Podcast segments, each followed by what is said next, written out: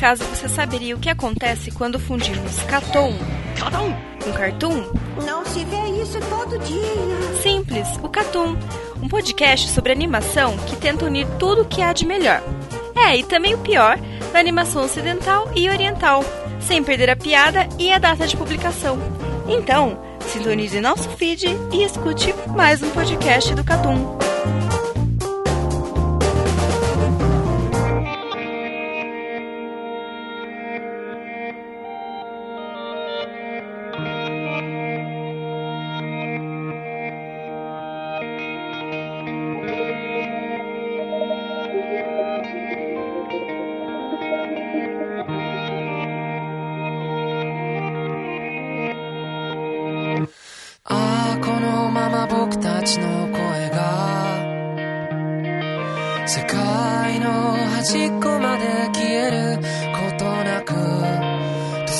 Bem-vindos a mais um podcast do Catum. Neste podcast contamos com a presença de Lucas Dantas. Meu nome é Lucas. Carlos Thiago Maia. Então, meu nome na identidade é Carlos. Ero Marques. Oi, meu nome não é Ero. E Rafael Valente. Salve. Bom, neste podcast iremos falar pela primeira vez de um filme. E qual será esse filme, Ero Marques? Kimi no Nawa. E qual que é o nome em inglês? Your Name. Ah, não. Fala inglês direito, porra. Ah, porra. E o Erased? Você não vai manter Erazed, cadê o Erazed? cadê o Erazed? Cadê, cadê inglês True da True da Favela? Sério, Quero Eu, ver. eu esqueci desse negócio do Erased. É- é- esse é o início de podcast tão maravilhoso, cara. O Ero Mike só fala eu, e- Erazed e eu só paro. Tá todo mundo em silêncio e eu só paro. Você pode repetir, por favor? Que eu gostei muito da pronúncia. Tem que ser Pode natural, ser caralho. Your Name. Your name. Sério que... Isso é o que? Sotaque francês, é? Não, É, é pernambucano, é a cara. favela do Juninho.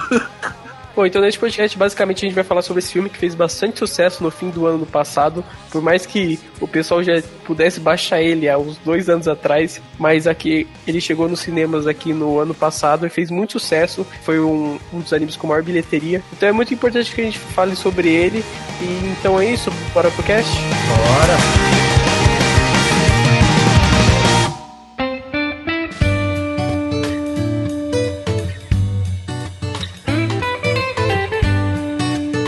Antes de começar, eu acho que sempre vale a pena, a gente faz isso em todo o podcast, falar um pouco sobre as informações técnicas. Então, acho que uma coisa muito importante de falar é principalmente sobre o diretor dessa animação. Bom, como a gente sabe, existe um know-how ali, alguns diretores, um hall de diretores que são pouquíssimos, que são os diretores que a gente consegue nomear no Japão. Em animes existem uma um monte de diretores, mas basicamente os únicos que são conhecidos são Shinichiro Watanabe, Hayao Miyazaki e Satoshi Kon.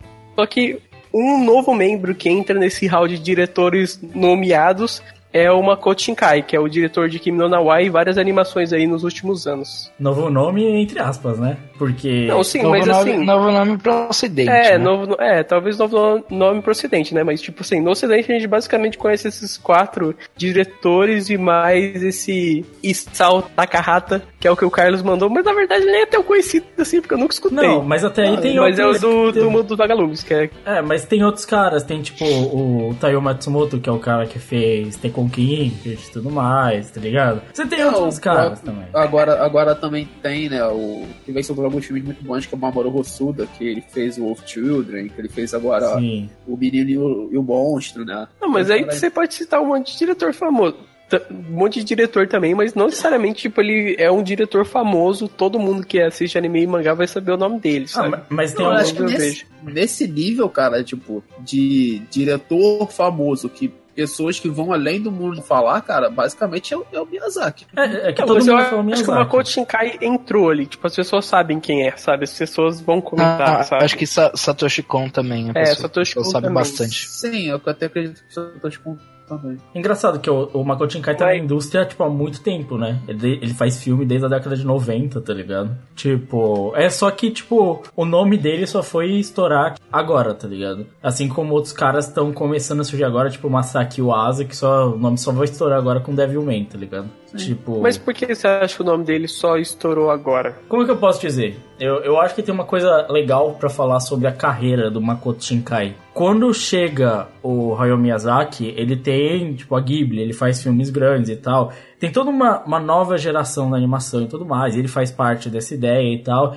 Ele vem produzir, tipo, feature filmes, sabe? Ele vai produzir filmes grandes, sabe? Tipo, o Makoto Shinkai, ele é um cara que ele é um exemplo de evolução cinematográfica, sabe? Parece que Your Name agora, ele é tipo, ele é o acúmulo, tipo, da experiência do Makoto Shinkai como diretor, que ele foi evoluindo de pouco a pouco, sabe? Ele não criou, tipo, direto assim, ah, vou criar um outro grande filme. Não, o grande filme dele hoje é Kimi no Nawa. É o filme mais longo, é o filme com maior budget, sabe? É o filme com maior, tipo, escopo global. Então, se você for comparar com o Hayao Miyazaki, o Hayao Miyazaki só participou de grandes produções, tá ligado? Se você parar pra pensar até no papel que cada um tem, em muitos momentos o Hayao Miyazaki tem muito mais papel de nome do que papel de produção. Talvez no, nos primeiros trabalhos ele tem mais papel de produção. Agora, o Makoto Shinkai é um cara que tá, por exemplo, diretamente envolvido na produção, sabe? Dá pra você dizer facilmente que o Your Name é um produto do Makoto Shinkai. Enquanto não necessariamente todos os trabalhos da Ghibli são um produto do Miyazaki, ele é a cara da Ghibli, sabe? Mas ele não é a Ghibli, sabe? E eu acho que por isso que demora pro Makoto Shinkai aparecer, porque ele tá fazendo filmes curtos, tá fazendo shorts, tá fazendo muito trabalho publicitário também, antes de ter o primeiro grande filme dele, sabe? Né? Mas assim, pegando todos os filmes dele, assim, tipo, dá pra dizer que ele tem basicamente o mesmo estilo? Tipo uma, uma signature dele. Tem sim. A estrutura narrativa dele, principalmente, eu acho que é muito parecido. E os temas, a forma como ele aborda os temas, de ser uma coisa mais cotidiana, de ser uma coisa mais. Talvez a voz do Distance Star tenha um pouco mais. Mas tem sempre tem uma, um, um quê de ligado a uma, uma coisa um pouco mais é, espiritual e tal, sempre tem esse detalhe, assim, do da, o parte humano vive, esse tipo de coisa, sempre tem esses detalhes, assim, pautado dentro das propostas dos filmes do Makoto Shinkai, isso, isso é perceptível. Eu assistindo os filmes é muito perceptível, é que, tipo, eles sempre são mais focados para um lado meio slice of life dramático, sabe? Nunca o filme dele, tipo, é uma parece ser uma aventura que o foco é aventura, sabe? É sempre tá um foco um pouco mais dramático. Eu não assisti todos os filmes dele, mas pelos os que eu vi, ele sempre foca nesse lado mais humano, assim, pelo que eu posso ver. O que eu acho que o próprio Makoto Shinkai já atestou sobre o trabalho dele é que os filmes dele não são sobre necessariamente, tipo assim, o romance. Ele sempre fala, ele sempre usa essa questão de relação, sabe? Sempre, geralmente tem esse relacionamento entre duas pessoas, mas por motivações diferentes. Então ele sempre, ele falou já que, tipo, acho que o que principal motivo, assim, dos filmes dele sempre é um sentimento, sabe? Porque apesar de, por exemplo, vamos pegar Guardian of Words, que é o mais próximo, sabe? O Kimi no Nawa Your Name são é esse sentimento. Tem esses dois que não se conhecem e tal, mas é, é muito mais essa esse sentimento de conexão, sabe? Essa questão de se conectar com as outras pessoas e tal. Enquanto em Garden of Words é muito mais essa a solidão que cada um tem, sabe? Esse vazio que acaba virando tipo, essa relação entre os dois. Então, tipo assim, apesar de serem. Geralmente ele usa essa interação de relação entre duas pessoas para trabalhar certos sentimentos, que geralmente são sentimentos diferentes, são ideias diferentes, mas que tem sempre esse motim parecido, tá ligado? Que é tipo, essa é a relação entre duas pessoas, sabe? E parece que ele sempre tá tentando achar o equilíbrio entre isso, sabe? Eu acho que muito mais do que somente duas pessoas, Lucas. Eu acho que ele transpa... Pelo menos em Kimi no Nawa, ele consegue transparecer isso até os personagens secundários. Como tu falou, acho que ele sempre trabalha numa questão de um sentimento, somente, somente focar em duas pessoas. Acho que God of War é mais notório, porque né, é muito voltado pros dois personagens, mas, sei lá, em 5 centímetros por segundo, tanto como Kimi no Nawa, você vê isso sendo abrangido de uma forma um pouco maior para todos os personagens, né? Eles sempre pautam um, um, sentimento e aí você amplia para se entender que esse sentimento ele pode ser diversificado, né? Ele pode ser percebido, mas ele é entendido pelas pessoas de forma diferente. Ele pega esse sentimento, mas ele consegue trabalhar isso de várias visões e apresentando vários personagens que têm esse sentimento, mas que têm outra, outras visões para esse sentimento, né? Porque é uma coisa muito humana de se ter. Né? Uma coisa que o Makoto Shinkai tem, que ele já falou que é a grande inspiração dele, isso, isso é uma inspiração que ele tem nos filmes do Miyazaki e da Ghibli, que é essa relação espiritual. Ele não, não é o novo Miyazaki, esquece essa porra de novo Miyazaki. Ele sempre fala que ele, ele leva muito em consideração a religião. No, em Your Name isso é muito claro, né? Porque bem, é parte do plot do filme, né? Mas ele sempre usa a base do Shinto, que é aquele negócio, a conexão com o Kami, a conexão com o espiritual, sabe? Isso é algo que ele sempre levou como muito importante, tanto que em, tanto em 5 centímetros por segundo, como Guardian of Words, você tem aqueles shots da lua, você tem coisas como a natureza, em Guardian of Words você tem a chuva, sabe? A tempestade. Sempre tem essa conexão meio que espiritual, sabe? Entre, tipo assim, o universo, tipo assim, a natureza, sabe? Essa relação é sempre algo que ele sempre trouxe, assim, pros filmes dele, sabe? É algo muito notório. O Guardian of Words, o filme que chove, mano. Caralho, o filme inteiro chovendo, velho. É, Mas eu entendo, eu entendo que tem, tem um motivo pra isso acontecer, sabe? E, e, e ô chuva bonita, mano. Puta que pariu, É. chuva Não, mano, bonita. Todo filme do, do Shinkai, tu vai ter um- uma ligação, como o Lucas falou, à natureza, e essa porra vai ser bonita para um caralho. Não, sério. Não tem jeito. O Makoto Shinkai, ele tem que animar a vida. Porque ele- a vida ia ser muito mais bonita. Se, se ele animasse a vida. É, eu, eu concordo, cara. Ele faz umas. Todas as partes de cenário, pelo menos. Eu não assisti os outros filmes dele, mas o Kimi no Nawa, todas as partes de cenário, que ele pega uma visão ampla, assim, de cidade, montanha, planície. Cara, é absurdo. Tipo, você, você dá vontade de você fazer um frame daquilo, colocar um quadro na parede É. e ficar olhando, tá ligado? Não, é, isso é, como o- céu estrelado também, puta que pariu. É. É absurdo. Então, é, é o, absurdo. então no, no, pra mim, no Kimi no Nawa, essa parte da natureza é muito ligada a céu, tá ligado? Então, tanto que tem a parte de, dos meteoros é céu. Ele vira e mexe quando ele vai fazer um, um plano de virada de cidade, é céu. Tudo tem céu, tá ligado? E é bonito o céu, Mano, mano. Caralho, é bonito. Makoto Shinkai é o wallpaper generator, mano. Mano, é foda. É, eu concordo pra caralho. É foda. Não, isso, isso é uma coisa que a gente tem que falar de, de Kimi no Nawa, é que, tipo assim, velho, a produção é, é, é um negócio absurdo. É, é, é uma coisa que eu falo que Kimi no Nawa, tipo assim, é muito, muito importante, é porque, tipo assim, por muito tempo, a gente tem essa briga de, tipo assim, anime das antigas é melhor, é mais bonito, animação tradicional é mais bonita. É, tipo, eu defendo, animação tradicional é legal, é bacana, tá ligado? Mas acho que o Makoto Shinkai é o pé na porta pra dizer, sim, animação digital dá pra ser bonita pra caralho, tá ligado? Tipo, mais bonita do que você imagina, saca? Imagina é, o Makoto Shinkai fazendo esse tipo de coisa hoje em dia. Imagina daqui cinco anos o pessoal aprendendo, olhando ele fazendo essas coisas. Daqui a uns cinco anos Não, o que o pessoal não vai conseguir Já fazer. sabe tá fazer. Só não faz, tá Não faz, porque, tipo assim, tem dois problemas. O Makoto Shinkai, isso é uma coisa importante. Ele mesmo não é satisfeito com o filme, né? Tipo, que é um tanto quanto importante você dizer, né? Porque ele já falou, ele acha que ele ficou muito bravo, que tinha coisa que ele não podia fazer, exatamente por questão de tempo e dinheiro. Ele já falou que, tipo assim, isso é frase dele, pode dar quote aí, tipo, aspas, tipo assim, o plot do filme tá bom. Mas não tá perfeito. Dois anos não foi o bastante. É porque assim, ele é um pouco obcecado. Porque se você for procurar o making off de Your Name, você vai ver que ele para frame a frame pra corrigir luzinha entre folhas. Tipo assim, ele, não, não é tipo o animador só, ele, Makoto Shinkai para e senta, tipo assim, no Photoshop, pega um frame e fica corrigindo luzinha entre folhas, tá ligado? Dos milhares de frames, saca? Tipo, é- é- chega a ser um, um- tipo assim, um, um comprometimento com a qualidade que chega a ser doentio. Mas desde sempre, os primeiros filmes do Makoto Shinkai é tipo assim, eu queria fazer mais bonito, só não tive dinheiro. Tipo, Aliás, é- aliás, isso é uma coisa, tipo, que eu acho meio comum no Japão. né? Quando a galera tem dinheiro, a galera sempre faz trabalhos legais, né? Não necessariamente sendo uma Makoto Shinkai. O problema é que a galera nunca tem dinheiro, tá ligado? sim. Mas é, é que Esse que é um... É, é que aí que vai a questão de, tipo assim, o que que você quer ser nessa indústria, tá ligado? Tipo assim, eu e o Carlos gravamos um audiolog sobre o, o estado do anime hoje em dia, tá ligado? Então, se vocês quiserem, vão escutar. É, que a gente fala sobre essa transição dos animes e como tá hoje, se tá tudo uma merda, se anime was a mistake, tá ligado? Mas, tipo, eu acho curioso que, assim, alguns autores, tipo, o Makoto Shinkai, você pode ver pela filmografia dele, sabe? Que ele só vem melhorando, que ele só vem explorando cada vez mais, sabe? Ele só precisa, tipo assim, do dinheiro, ele só precisa do tempo, sabe? E alguns outros autores também. O o próprio Miyazaki pode dizer isso, sabe? A Ghibli, tipo, você vê que tem um certo compromisso com qualidade de produção. E você tem outros estúdios que também estão. O problema é que tem uns que só querem o dinheiro mesmo. Toei. Your Name, ele é um processo, ele é um resultado dos antigos filmes do, do Shikai, tá ligado? Então você consegue ver isso diretamente. Ele avança em construção de roteiro, ele avança em time de construção dos personagens, porque você já vê isso, por exemplo, de 5 centímetros por segundo para Garden of Words. E aí ele avança em edição para chegar em Your Name e fazer um pense muito mais rápido, um filme muito mais simples de se, de se gostar, né? Ele não é contemplativo. Sim. É, é, o Makoto Shinkai, ele tem essa filmografia dele, é muito importante para você entender Your Name, tipo assim, falando numa análise mais, tipo assim, vamos, aqui a gente vai falar só desse filme, né?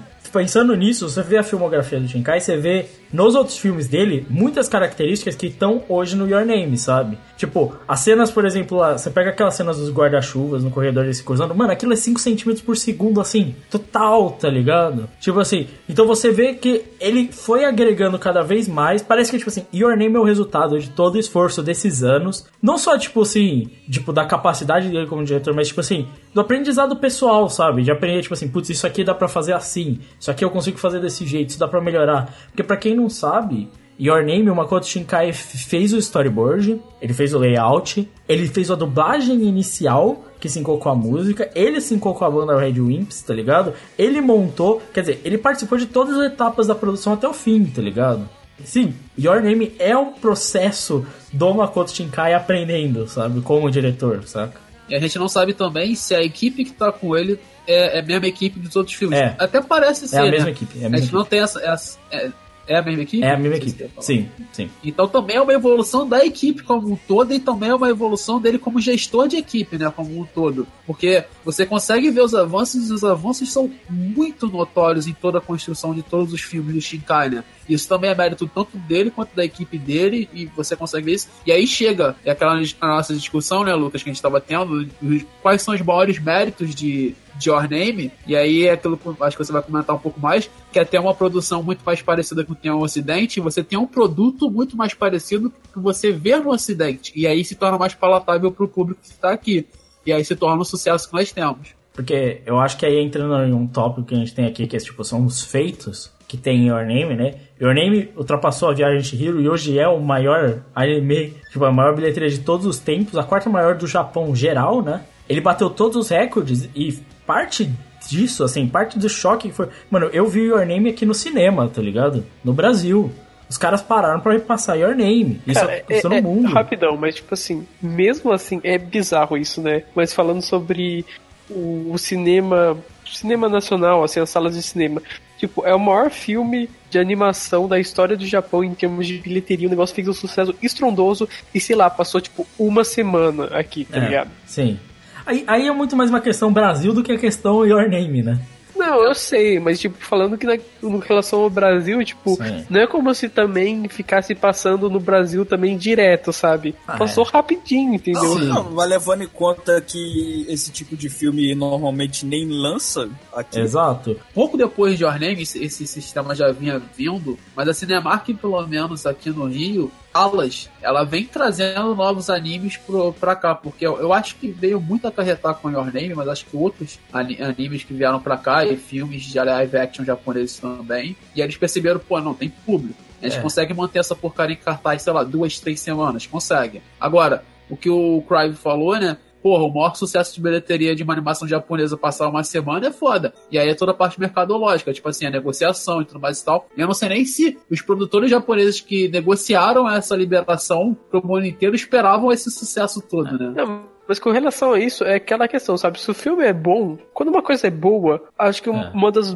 principais formas de fazer com que aquela coisa se propague e tenha muito sucesso é o boca a boca, sabe? Se deixar um filme uma semana em cartaz, pô, você não dá tempo disso acontecer, sabe? Eu não sei como foi, mas aqui em São Paulo ele passou de novo, tá ligado? Não ficou só uma semana, ele chegou a passar outras semanas, tá ligado? Cara, em Curitiba, cara, Curitiba tudo bem que não é uma das Sim. ma- é tipo uma das maiores cidades do Brasil, mas também não é São Paulo, não é Rio de Janeiro.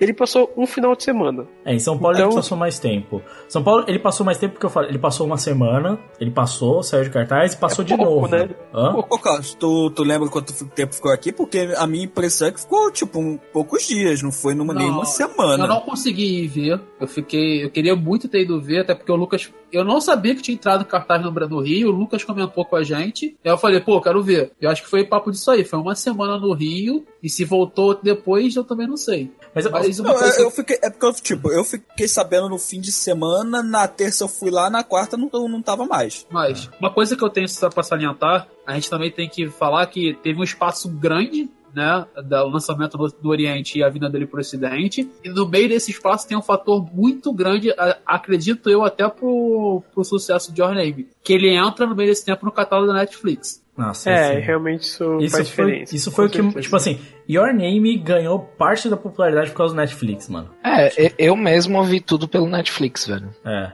É, é assim, eu tive a oportunidade, eu tinha visto antes quando lançou mesmo, saiu Interapps de outras maneiras, antes de tudo, né? E, e aí eu tive a oportunidade de ver no cinema, inclusive, infelizmente, pra quem não viu, mano, experiência do caralho ver Your Name no cinema, porque é bonito pra porra no cinema. Fudido. Eu imagino pegar aquela, aquela tela grande lá, como é que é o nome? Nossa, velho.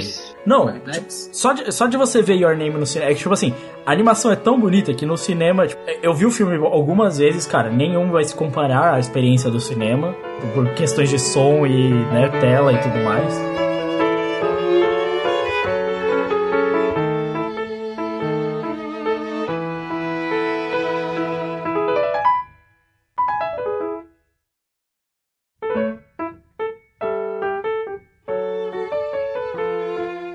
Mas é, é isso que é legal de falar, porque assim, falando de som já, e falando de, tipo, Your Name num geral, assim, por que que Your Name fez tanto sucesso, sabe? Por que que Your Name bateu tudo? Porque, ah, é só uma historinha de romance? Não, tipo, a história é boa, a produção é ótima, Your Name não é um anime, sabe?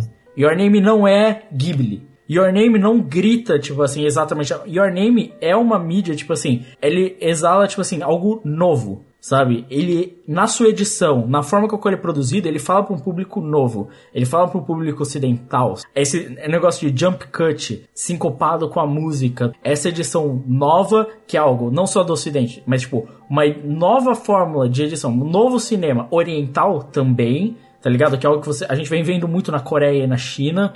Your Name tem esse jeito novo, essa edição nova, ele é rápido, ele é dinâmico, ele fala para um público ocidental muito mais do que falam esses outros filmes, sabe? Ele fala para um público jovem muito mais do que falam esses outros filmes, sabe? O Your Name bateu no momento certo, no jeito certo, sabe? Ele é novo. Quando as pessoas viram Your Name, tipo, isso foi a minha impressão vendo também. Eu olhei e falei, eu não vi isso antes, tá ligado? Eu não vi um filme de animação, tipo, falando animação oriental japonesa, assim, tá ligado? É diferente, é algo novo, tá ligado? Mas, mas, cara, é engraçado, né? Porque, tipo assim, os outros filmes do Makoto Shinkai, eles também estavam no catálogo da Netflix, eles não fizeram tanto sucesso, e, tipo, eles estão antes desse catálogo, entendeu? E eu acho que alguns têm uma qualidade. Eu, eu acho que os filmes que eu assisti dele são melhor. Mas eu acho que os outros também têm qualidades boas, sabe? Bast- E são bastante relevantes, sabe? Sim, concordo. E nunca fizeram esse sucesso. Talvez, sei lá, não sei o que aconteceu. Mas não é o mesmo. ó, ó, o que eu falo assim, o que eu acho que esse e o que Your Name trouxe, que esses filmes não tem é 5 centímetros por segundo. Lento, certo? Não, muito lento. Muito lento, certo? É, o nome já diz não, tudo, né? é, é, cara, tipo. Mas, tipo, Voices of a Distant. Star, lento também. Tipo assim, o próprio Guardian of Eu, eu Worlds. acho os, os 5 centímetros por segundo, além de lento, ele é revoltante. eu, gosto- eu concordo que é lento, eu concordo, concordo que tem E revoltante. também. Eu não acho revoltante, mas ok. É de com se você. adiantar, é não voltante. consigo com aquele moleque, mano, não, não consigo entender. Cara, toda noite eu penso. Toda sabe, noite eu penso em você. Não, sério, aquele moleque do, dos 5 centímetros por segundo, tipo assim, ele pensa toda noite do que ele poderia ter feito. E eu penso toda noite do que ele poderia ter feito, mano. que pariu. É isso que é o negócio. Your Name, qual é a evolução pra mim principal de Your Name em relação aos outros filmes do Shinkai? Ritmo, sabe? Edição. Ele é muito rápido em relação aos outros filmes. Ele é muito mais dinâmico. Ele fala, em algumas partes, ele é um clipe, sabe? É um clipe de YouTube. Exatamente pela forma com a qual foi feito. Pra quem não sabe, Your Name foi feito junto com a banda que fez a trilha sonora, que é o Red Wimps, que é uma banda bem Pra quem conhece de anime já viu eles, Narutão até, né? O Makoto Shinkai fez o filme junto com a banda, sabe? Sincronizou com a música. Ele tem esse pace rápido, essas viradas, que é, que é algo que não tem nos filmes, nos outros filmes do Shinkai, sabe? Ele matou em Your Name a, tipo, a fórmula, sabe? Como falar com o público de hoje. Como falar com esse novo público. O que essas pessoas querem ver agora? O que que tá fazendo sucesso no cinema? É Vingadores. O que tá fazendo sucesso são coisas mais rápidas, são coisas mais dinâmicas. Você vê um filme tipo Baby Driver começando a fazer sucesso exatamente por essa fórmula de edição, sabe? Que é o que ele trouxe pra cá. Boa parte do sucesso de Your Name pra mim não tá nem na forma do que a gente sempre fala. Roteiro, trilha sonora. E, tipo, tá no, no, na parte final, sabe? Tá montagem e edição, sabe? É legal você ter falado dessa parada de, de que é bem dinâmico o, a edição e tudo mais, porque realmente assistindo o filme eu não senti aquele peso de um filme, sabe? Porque o filme tem o quê? Uma hora e meia, duas horas, mais ou menos? Uma hora e quarenta. É, tá bem no meio termo disso aí. É, e, e, você não sente passar, tá ligado? Provavelmente, se fosse duas horas, você ficaria duas horas lá tranquilo assistindo, sem sentir passar, tá é, ligado? aliás, é uma coisa até interessante de falar, porque assim, quando a gente vai gravar um podcast, sério, é complicado, porque, tipo assim, a gente tem que marcar no dia, marcar o dia, todo mundo tem que estar tá junto, e além disso, todo mundo tem que ter visto num, num período de tempo. E, pô, às vezes a gente assiste um anime, sei lá, de 50 episódios, pô, demora, tá ligado? É. Nem todo mundo tem tempo. E esse anime, além de ser um, um filme, ele é um pouco mais rápido, mas assim, tipo, ele passa que é uma beleza, sabe? Se entrou na história, terminou e finalizou. É, ó, sinceramente, eu já vi episódios de, de animes de temporada aí de 20 minutos que demoraram mais que esse filme. Sim, eu concordo plenamente. Eu tava revendo ontem, que a gravação era ontem, mas alguém esqueceu. É, e aí. começou, começou, começou. com a de lavação de roupa suja. Mas é, eu, eu, eu, eu fui rever. E, cara, eu tava revendo o filme e tal, aí eu olhei, caramba, é a metade, caralho, já foi, tipo, 50 minutos de filme, tá ligado?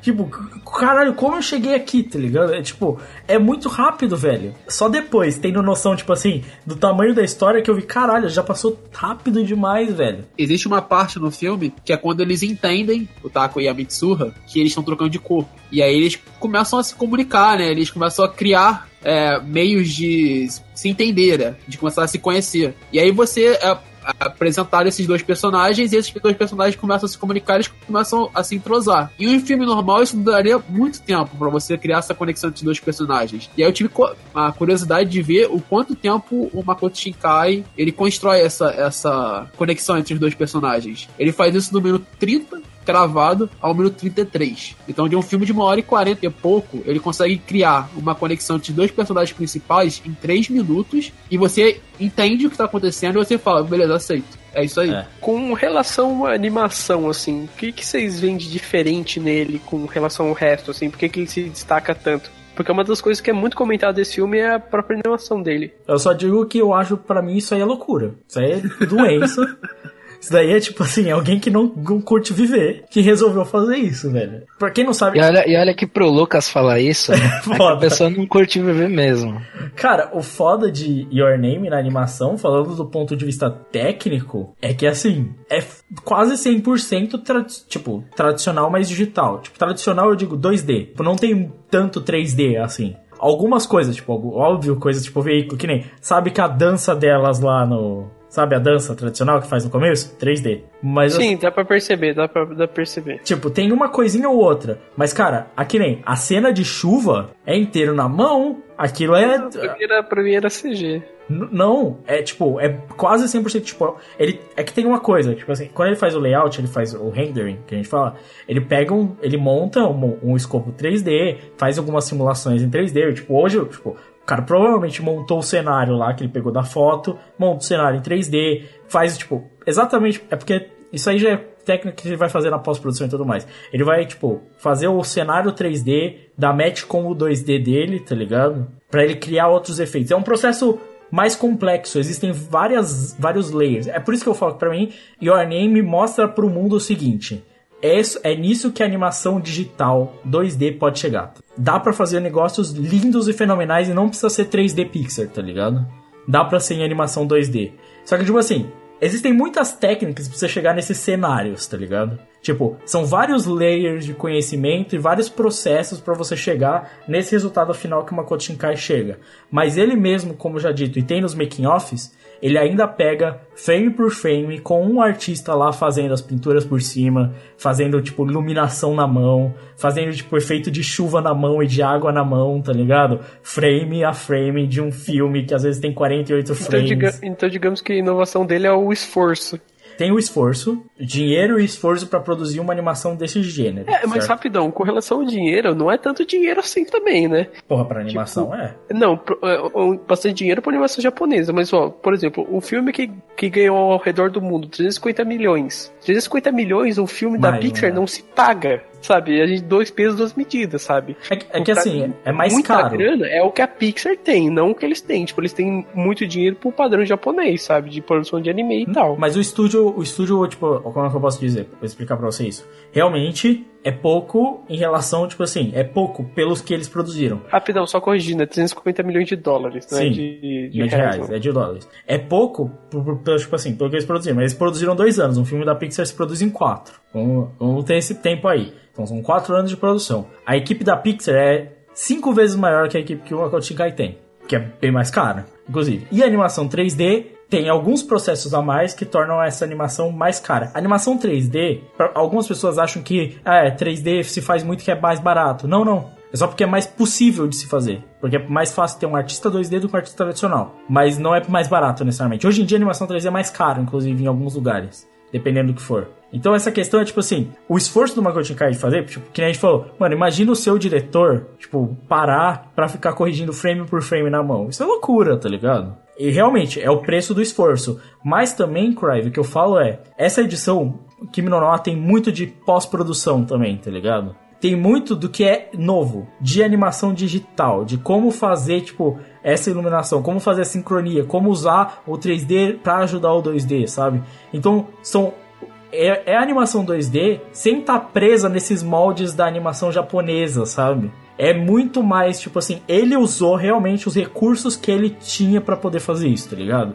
Tipo, todos os recursos que eu posso usar pra deixar essa animação mais bonita possível, ele usou. Uma outra coisa que até o Valente chamou atenção no começo do cast é sobre a trilha sonora e os efeitos sonoros, que também são muito elogiados nesse filme, assim. O que vocês podem falar sobre isso? Cara, eu, depois que eu vi Kimi no Na wa, o Lucas, se eu não me engano, depois que o pessoal falou, não, bora gravar Kimi no Na wa, não sei o que, e eu, se eu não me engano o Lucas tinha falado, pô, a, a trilha sonora desse filme é absurda. Eu falei, pô, vou prestar atenção, tá ligado? E quando eu assisti, prestando muita atenção, cara, é, é muito marcante, é... Não dá pra falar, tá ligado? É muito absurda. A trilha sonora, ela é casada com, com, com tudo que eles fazem. Eu não sei se existe uma trilha sonora de. Eu me arrisco a dizer que é a melhor trilha sonora de, de anime, filme de não, anime, pelo menos, que, é, Ah, de que eu já ouvi. Não, de, de anime, talvez até, viu, mano? Tipo, não acho, mano. Eu acho que não. Ó, calma, calma, calma no meu raciocínio, o Cry. É, não trilha sonora pela qualidade das músicas, não qualidade da trilha,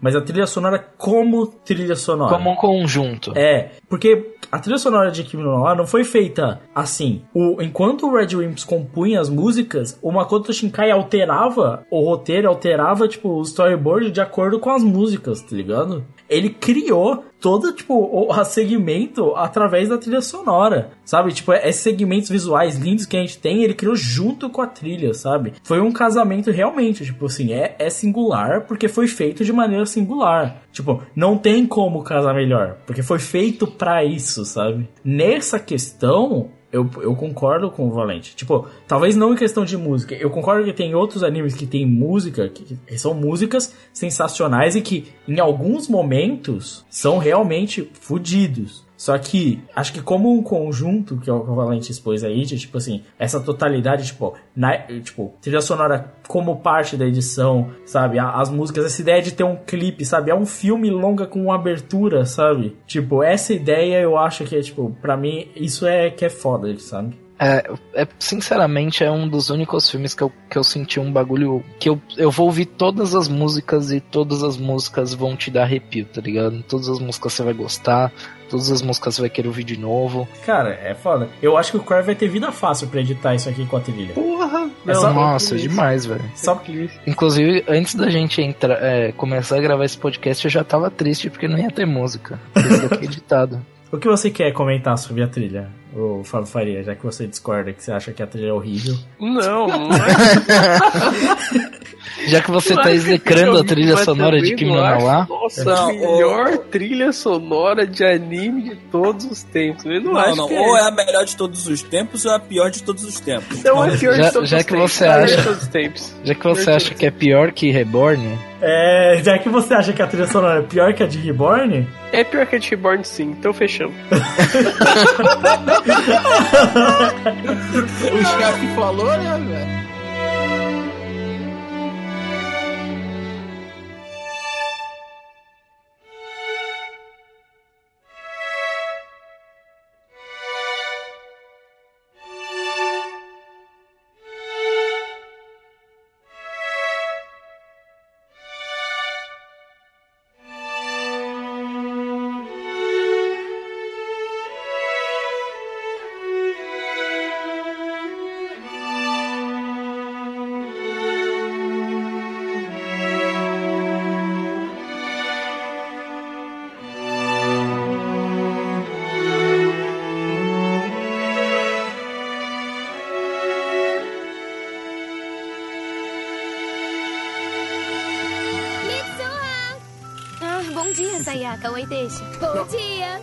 Isso? Desce logo daí. Por que, chato? Você é pesada. Credo, que grosso. Ai, vocês foram feitos um pro outro, né? Não mesmo. Mitsuha, o seu cabelo tá normal hoje. Que? É verdade, eu tinha esquecido. A sua avó exorcizou você? Me exorcizou. Eu lembro, você estava possuída ontem. Para com o misticismo. A Mitsuha só tá estressada, não é? Mas, mas, do que vocês estão falando? Você não lembra mesmo?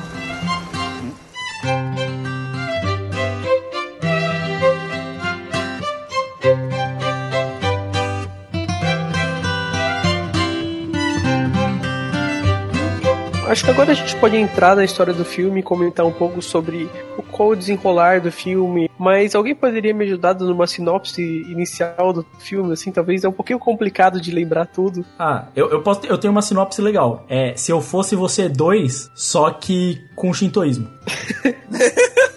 Por que tem que ser o se eu fosse você dois, mano? É porque eu gosto um. mais do dois do que do um.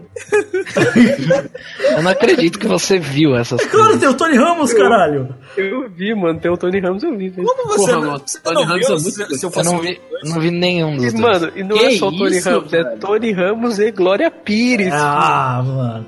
Mano, é um clássico do cinema mundial, velho. É, por o favor, dois não é que a filha, de- a filha deles fica grávida? Pô, mano, é, o É dois. assim que fazia Emília do Sítio Pica-Pau Amarelo, eu lembro. Claro que eu lembro, eu assisti mesmo. O dois.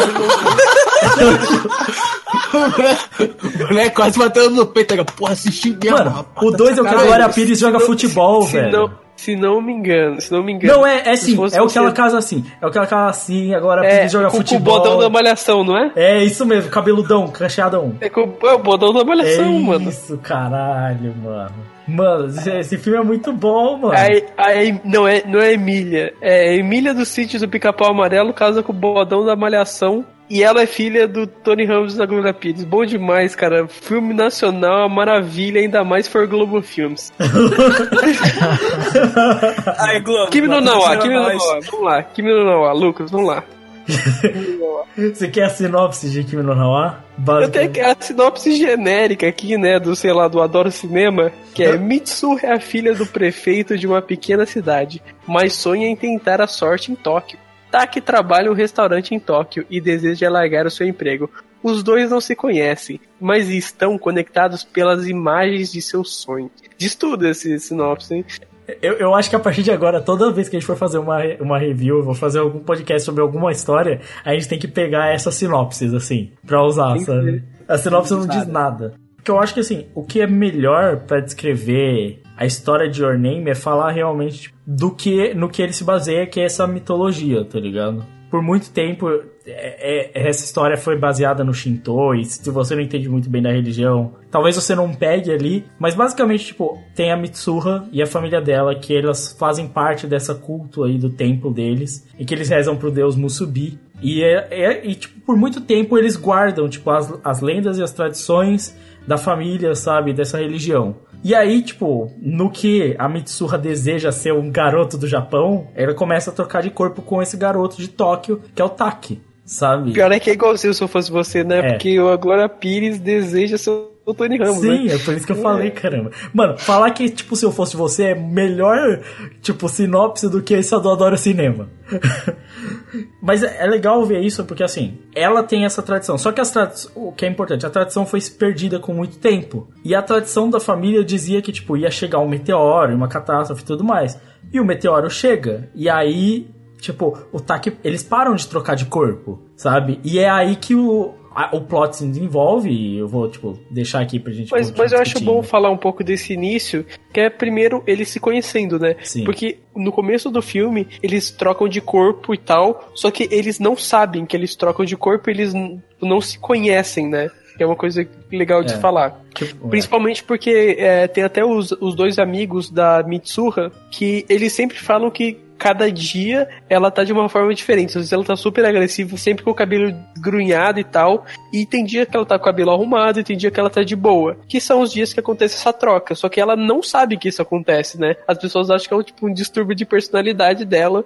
Mas quando na real tá ocorrendo essa troca, né? Sim. Cara, e falando sobre. Voltando ao tempo de edição do filme, né? Uma coisa que eu acho muito foda, bem no início do filme, é que essa parte que você falou, quando começa a acontecer as trocas, é muito engraçado porque você tem a primeira cena, que é basicamente o taque no corpo da Mitsuha mexendo nos peitos dela, aí corta na hora que fecha a porta da irmã dela, já passa por um outro dia. Então, tipo assim, você teve ente- entendimento, trocou de corpo, e tá na história da Mitsuha de novo, tipo assim, que merda que aconteceu, tá ligado? Então você tem. Você é introduzido na história e você consegue já entender logo de cara, tipo, eles estão trocando de corpo, tá ligado? É meio é bem foda isso desse conceito, porque você não demora muito pra apresentar o conceito de todo o que é o filme. Só que aos poucos ele vai deixando, tipo assim, ele vai dando tipo, algumas coisas, tipo assim, presta atenção nisso, sabe? Ele mostra todo o ritual da Mitsuha, sabe? Fazendo o Cut Kamizake, fazendo a dança, sabe? Aliás, que bagulho nojento, hein, mano? Vamos ser sinceros, tudo bem que o negócio é tradicional, mas é nojento. Então eu mano. concordo com você que é nojento. É tradicional, mas é É nojento. tradição, é tradição. Tá, tradição. É, O Marcos só tá na sua boca, você vai falar que é tradição e vai gostar, né? É isso aí. O Marx só tá falando que é, que é tradição. É, falando o cara que, que gosta do, do anime lá, da mina que come baba lá, do menino É, come isso baba. exatamente. Tem que ser, mano. Tem que ser, velho. Pô, é óbvio que aquele cara gostou, né, mano? Porra, mano, se eles já gostam da baba, imagina a baba com saque, viado. Né? É, Porra. Saquei de E como, baba. di- e como diz o, podca- o podcast, não é que ele gosta desse anime. Ele disse, é um anime que eu gosto pra caralho. Tá gravado. Tá gravado. Eu falei pra caralho, não. Gosto. Ai, caramba. Não, é nojentaço, é nojentaço. Mas voltando, é legal que é tipo, tem essas coisas, tipo, ele mostra a pulseira, né? E você só vai entender a pulseira depois, né? Quando a gente vai ver, quando, a Mits, quando mostra a viagem da Mitsuha pra Tóquio, né? A gente vai entender essa porra no final do filme. quase. É, porque antes não. Não, e, e é bem legal nisso, que é um foreshadowing bem foda de Your Name, que a partir do momento que nós entramos na, entre aspas, na história do Taki, a pulseira tá ali, tá ligado? E, e é, é muito imperceptível a forma como é que vão ser construído isso. Tipo, você. Pelo menos a primeira vez que eu vi o filme, em nenhum momento eu percebi isso. Você vai pegando isso se você vê o filme outras vezes. É, é engraçado, né? Porque a avó dela, né? é- ela vai contando essas histórias, por exemplo, das lendas, né? Aos poucos, né? Quando, tipo, quando elas ela vai acordando na casa dela, né? E aí você fica, tipo... Na primeira vez ela fala, ela fala, por exemplo, a coisa do cordão. O cordão pode esticar, pode romper e tudo mais. Que é uma metáfora maravilhosa que tem nesse filme, que eu acho que é uma das coisas que eu mais gosto dele. E ela vai começando a contar, tipo, putz, a gente tem essa tradição, mas teve um grande incêndio e a gente perdeu ela, né? Ela falando, não, porque. E ela vai contando isso, e, no- e no começo você acha, ah, a senhorinha tá contando a tradição da família, né? Beleza, né? Ah, é só mais uma velhinha contando história, né? É, aí você fala, é ok. Aí tem a hora que, tipo, vai lá, leva a senhorinha lá no. no- eles vão no altar lá, deixar o saque e tudo mais, que é nojento de baba. E vão lá, tipo, tranquilo. E você fala, ah, legal. E você não tá tendo. Você não tem noção do que tá rolando, né? Parece, parece que é um pretexto pra ter uma cena bonita num vale. É, Sim, sim. Não, a gente tá no mesmo espírito que a, a Mitsuha tá nesse de tipo, caralho, eu tenho que ouvir essa velha chata, caralho. sim. E, A e gente tá nesse espírito e, e nem, nem imagina que é importante. é legal porque eu vi muita gente fazendo, falando sobre, tipo, assim, toda a ideia que tem o filme e tal, eu vi muita gente reclamando, falando, ah, não dá pra entender, ah, não dá pra saber e tal. Eu sei que é um negócio, tipo assim, realmente, o cara não vira e fala, gente, tem essa lenda aqui, vocês têm que prestar atenção. Tipo, você tem que realmente parar e talvez ver uma segunda, terceira vez para realmente entender o que ele fala no filme, sabe? Mas, tipo, tá lá. Ele tem essa história lá, ela é tá lá como plot do filme, ela tem as razões dela pro filme funcionar daquele jeito. Só que você precisa prestar atenção. Porque senão, é que no Marx falou, você fica igual a Mitsuha lá. Ah, putz, acordei aqui, sua velha lá, o garoto tava no meu corpo apertando meus peitos. Oh, caramba, hein? Tipo Não assim. só isso, cara, também é safadinha. É. é. Mas falando desse início, acho que ele tem uma carinha muito assim de, de uma história bem leve, né? Tipo, Sim. não tem um grande conflito, assim, sabe? Não tem nada, é só meio que mostrando a vida deles. E acho que serve pra introduzir os personagens, tanto pra introduzir, mas pra introduzir eles a eles mesmos, né? É.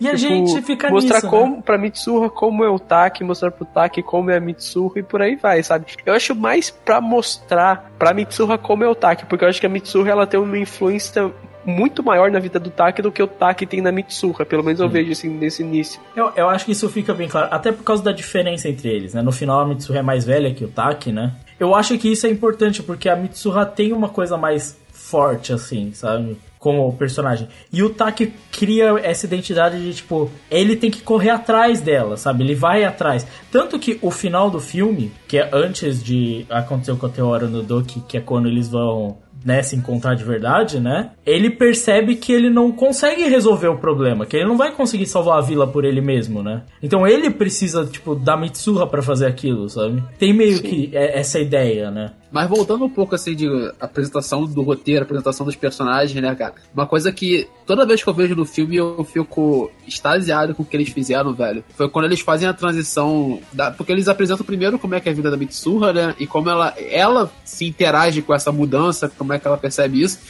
E depois eles passam pro Taki, né? E aí eles modificam, tipo, na Mitsuha, primeiro você entende, entre aspas, fica, fica um mistério, que assim, eles estão mudando e tal. E aí é, é a Mitsuha sendo contada que tá acontecendo os problemas estranhos. E no Taki é o contrário, né? A Mitsuha já tá de cara e você vê a Mitsuha no corpo do Taki. E a Mitsuha no corpo do Taki, cara, é muito feminino e é muito engraçado, cara. A parte que ele conserta a sa- saia da lá, mulher que Nossa, rasgou. quem foi a casinha lá com um solzinho? Uhum. Não, é muito bom, mano. A parte, tipo, relacionamento. Mano, o cara só consegue arranjar um encontro com a mina por causa da Mitsuha, velho. Essa parte é muito boa, cara. É muito engraçado. Porque, assim, a parte, tipo assim, do Taki no corpo da Mitsuha é, tipo, tipo a menina que ficou porra louca, né? tipo... Também é bom, mano. A cena Mano, dele o- bicando o, a. o, que, o, o que prova a teoria que realmente homens na adolescência têm uma dificuldade cognitiva maior, né? Ficou meio claro, né? Não, isso é, pra mim sempre foi claro, né? Total, Mano, mano. assim, mano, tipo, uma menina de 16 anos, ela sabe o que tá fazendo, sabe? Um moleque de 16 anos é um imbecil, né? Na verdade, com 20 e pouco ainda continua sendo imbecil. Olha só. Inclusive pega no meu pau. vou, vou chamar isso de a teoria de Juninho. A teoria de Juninho.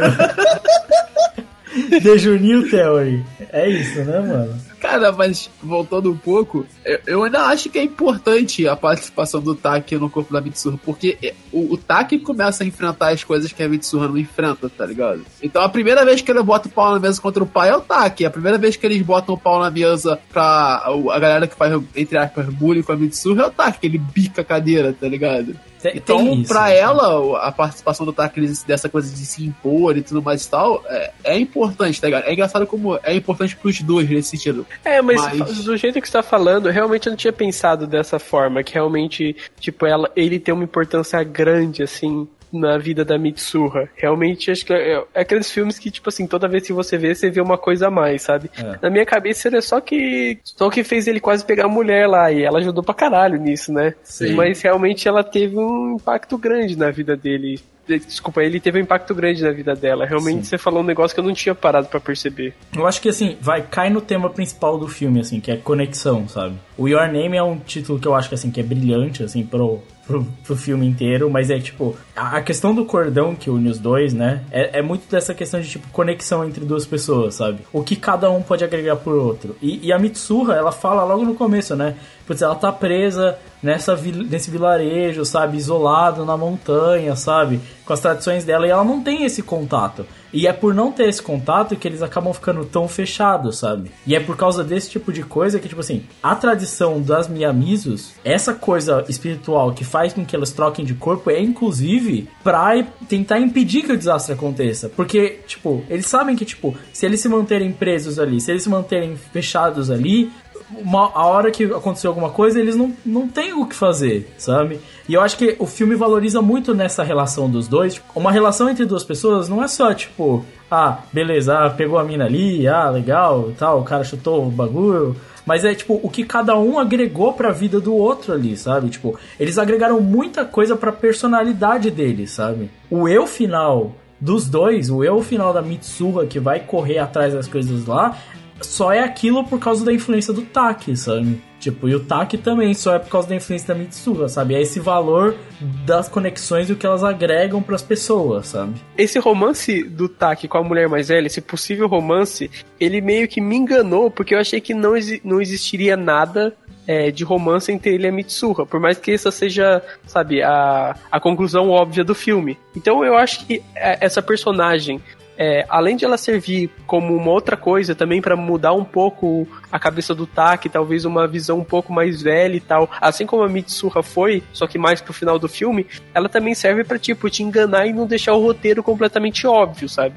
A consequência, quando rola esse, esse lance deles saírem, que você vê, tipo, a Mitsuha lá e ela tá chorando e ela tá abalada, você fica, caramba, eu achei que ia ser mais bobo isso aqui, eu não achei que, tipo, ia pra esse lado, tá ligado? Que é aí que... E é, e é natural justamente por esse começo do filme, sabe? Porque, tipo, sabe, não é aquele filme que acontece um romance sem que a gente não tenha um tempo pra, tipo, pra esse romance ter uma verossimilhança, sabe? Sim. Essa, essa relação com essa mulher mais velha, ela é. Ela não tá ali, tipo, tipo, de bobeira. Não é um charminho. Não é, é. Tipo, ela é importante pro roteiro. E ela, ela é tão importante pro Taki que ela aparece nesse começo do relacionamento dos dois, no meio da busca pela Mitsuha e no final do filme.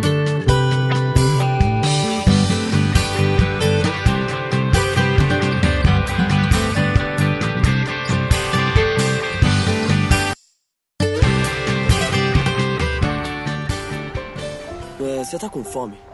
Eu tive uma ideia. A gente pode jantar. Vamos encerrar por hoje. É. Tá bom. Desculpa, Taki. Mas eu posso fazer uma pergunta? O quê? Você gostava um pouco de mim antes, não é? Mas agora você gosta de outra pessoa. É, é, é, não é nada disso. Tem certeza? É claro. Certeza absoluta. Será mesmo? Ah, Bom, enfim, obrigada por hoje. Nos vemos no trabalho.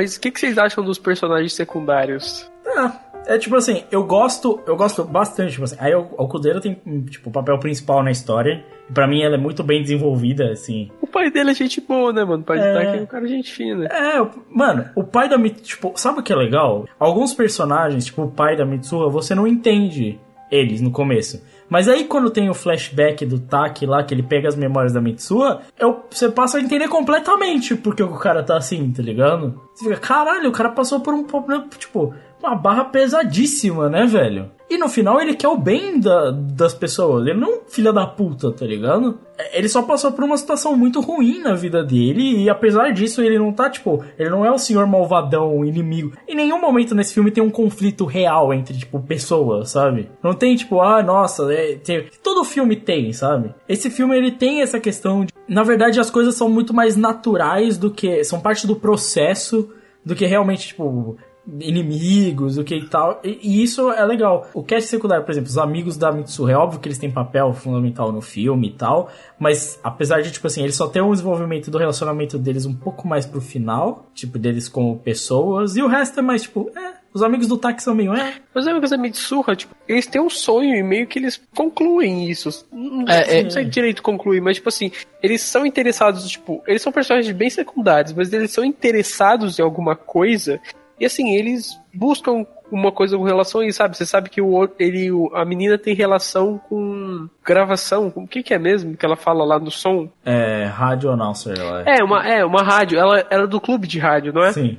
Uma radialista, ela quer ser radialista. É, uma radialista. E, e, tipo, é, o fato dela ser radialista não é simplesmente ah, uma característica do personagem. Não, ela usa isso, sabe? É, sim. O moleque, ele é filho do cara que trabalha na parte elétrica, isso vai ser fundamental. Tipo, eu acho que essa ponta é bem amarrada. A ponta dos personagens, ela é bem amarrada. Eu não acho, isso não é o problema. E, na verdade, eu não acho o problema dos personagens, tipo, os amigos da Mitsue. Eu acho que, assim, os personagens que têm influência na história, eles, eles são importantes e eles funcionam, sabe? Para a história, pro plot ali, Tipo, realmente tem a função deles, assim. O que eu falo seria, tipo, o que o próprio Makoto Shinkai fala. Talvez faltou tempo, um pouquinho de tempo, pra gente ter um pouco mais de trabalho desses personagens que podiam ter um pouquinho mais de tempo, sabe? Porque eles mereciam, sabe? É, os amigos do Taki, um é a ferramenta de roteiro, né? E o outro, que é o principal lá, que é o Tsukasa, né? Que ele aparece quase desde o início do filme ele vejo ele mais como um trabalho meio expositivo, tá ligado? Tipo assim, pra ele conversar com o Taki e a gente conseguir entender mais facilmente o que tá se passando na mente do Taki.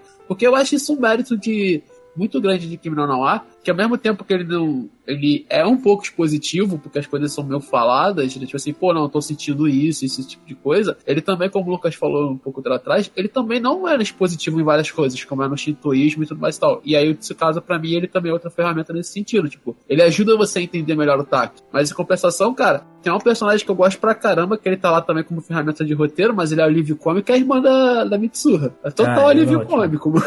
É. Sim. E ela é muito boa mesmo. Mano, eu me amarro, tipo assim, caralho, mano, tu adora teu peito, puta que pariu. E ela fecha a porta. Tá Sim, inclusive, quanta animação gasta só pra fechar uma porta, mano? Puta que o pariu, mal close, madeira perfeita rodando, entendeu? Pra quê? Caralho, o Lucas deu uma gozada quando viu a madeira, tá tipo, Não, eu, eu acho madeira. desperdício. Eu acho, eu acho, tipo assim, mano, se eu mostro isso pra tipo, um professor meu, ele fala assim, pra que pra gastar tempo mostrando a porta passando? Tipo, é óbvio que o, pro Makoto Shinkai, aparentemente, tipo assim, gastar tempo com tudo é, é, é válido, né? Mas, assim, uma, uma outra coisa que a gente, a gente faltou um pouco da gente falar foi o roteiro.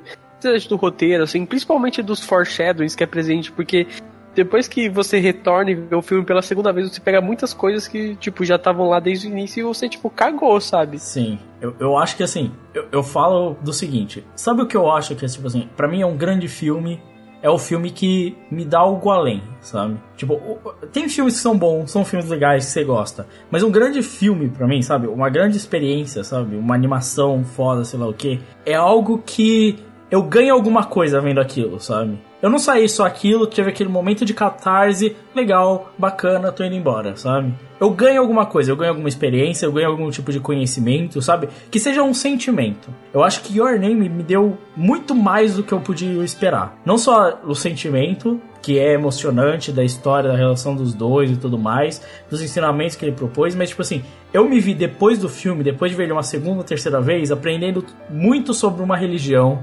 aprendendo muito sobre, tipo assim, uma lenda que para muitos estava esquecida e que não tem tanta informação assim, sabe? Aprendendo sobre toda uma história que é um conhecimento que eu ganhei assistindo, sabe? Ele me deu algo muito além do que eu esperava vendo só um filme, sabe? Muitas pessoas que trabalham com cinema falam que o filme é bom quando você sai do cinema e você pensa no filme, você digere o filme, você quer saber coisas sobre o filme, né? Que não há para mim ele tem um roteiro muito muito além, porque ele pega uma ideia que já é muito batida, e realmente vamos falar sério, tipo, essa ideia de mudar de corpo é muito batida, tanto que a gente tá falando de se, se eu fosse você, um, dois, três, whatever, porque o Tony Ramos é incrível. Mas ele vai além, ele consegue desenvolver esse plot que é bem conhecido e tudo mais e tal, e ele consegue trazer coisas pra gente que a gente não percebe de primeira, ou tipo assim, ele traz uma reviravolta futura que a gente, entre aspas, não espera, mas ele dá é, os indícios como um bom mistério, entre aspas, né? Não, é uma série totalmente voltada pro mistério, mas no momento ele dá esse gancho. Então, ele é um roteiro muito bem amarradinho nesse sentido. É claro que ele pode ter falhas, muitos roteiros têm falhas. Provavelmente acho que pode ter alguém escutando nesse nosso podcast que não tenha entendido o, o desenrolar do filme. Então, o que, que aconteceu? É, tem coisa que aconteceu. Não, mas assim, para explicar toda. Desde aquela parte do, do cometa, assim, acho que tem uma confusão geral, assim, que muita gente pode não ter entendido. Eu acho que vale a pena dar um, pelo menos uma explicação.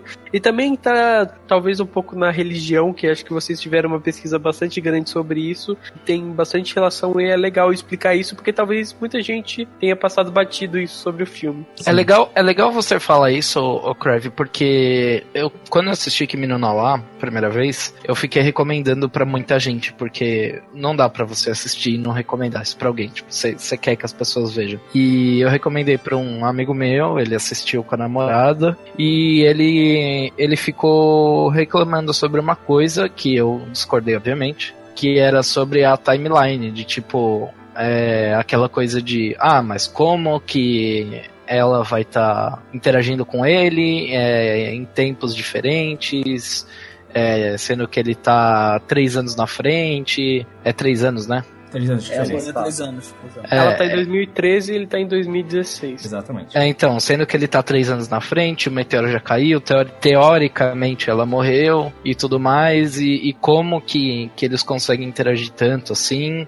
É, na teoria era pra ela estar morta e eles não conseguirem, tipo, conversar, tá ligado? E tipo, eu falei pra ele, cara, a gente vai gravar um podcast e a gente vai falar sobre isso. Algumas pessoas podem considerar uma falha e eu não vou tirar a razão dessas pessoas pra dizer assim, ah, mas não deu pra entender esse negócio da timeline, não deu isso. Assim, eu acho que assim, você quando você entra pra ver um filme, quando você para pra ver uma obra de arte que seja uma pintura, a primeira coisa que você tem que fazer é entender, tipo, o que eu tô vendo. Tipo, que tipo de filme eu tô vendo? Se isso fosse um filme do Ridley Scott, seja lá o que for, uma ficção científica dele, você se preocupar com esse tipo de questão seria meio que fundamental, sabe? Agora, Kimi no Nawa não é um filme de ficção científica, já começa daí. E mesmo assim, pra quem não entendeu, a gente vai deixar uma imagem aí que tem, tipo, a timeline cronológica perfeita, bem distribuída, pra vocês conseguirem ver que, tipo, funciona, tá ligado? Sim, funciona. A maior parte é, tipo, tira da cabeça, tipo, só questão de timeline, só questão de, tipo, ah, mas como ele tá ali. E para pra pensar sobre o tema. Tipo, quando você começa a ver Kimi no Nawa, o que é apresentado pra gente? É apresentado as tradições da família da Mitsuha. É apresentado pra gente essa base com, com base no shintoísmo, com base nessa lenda.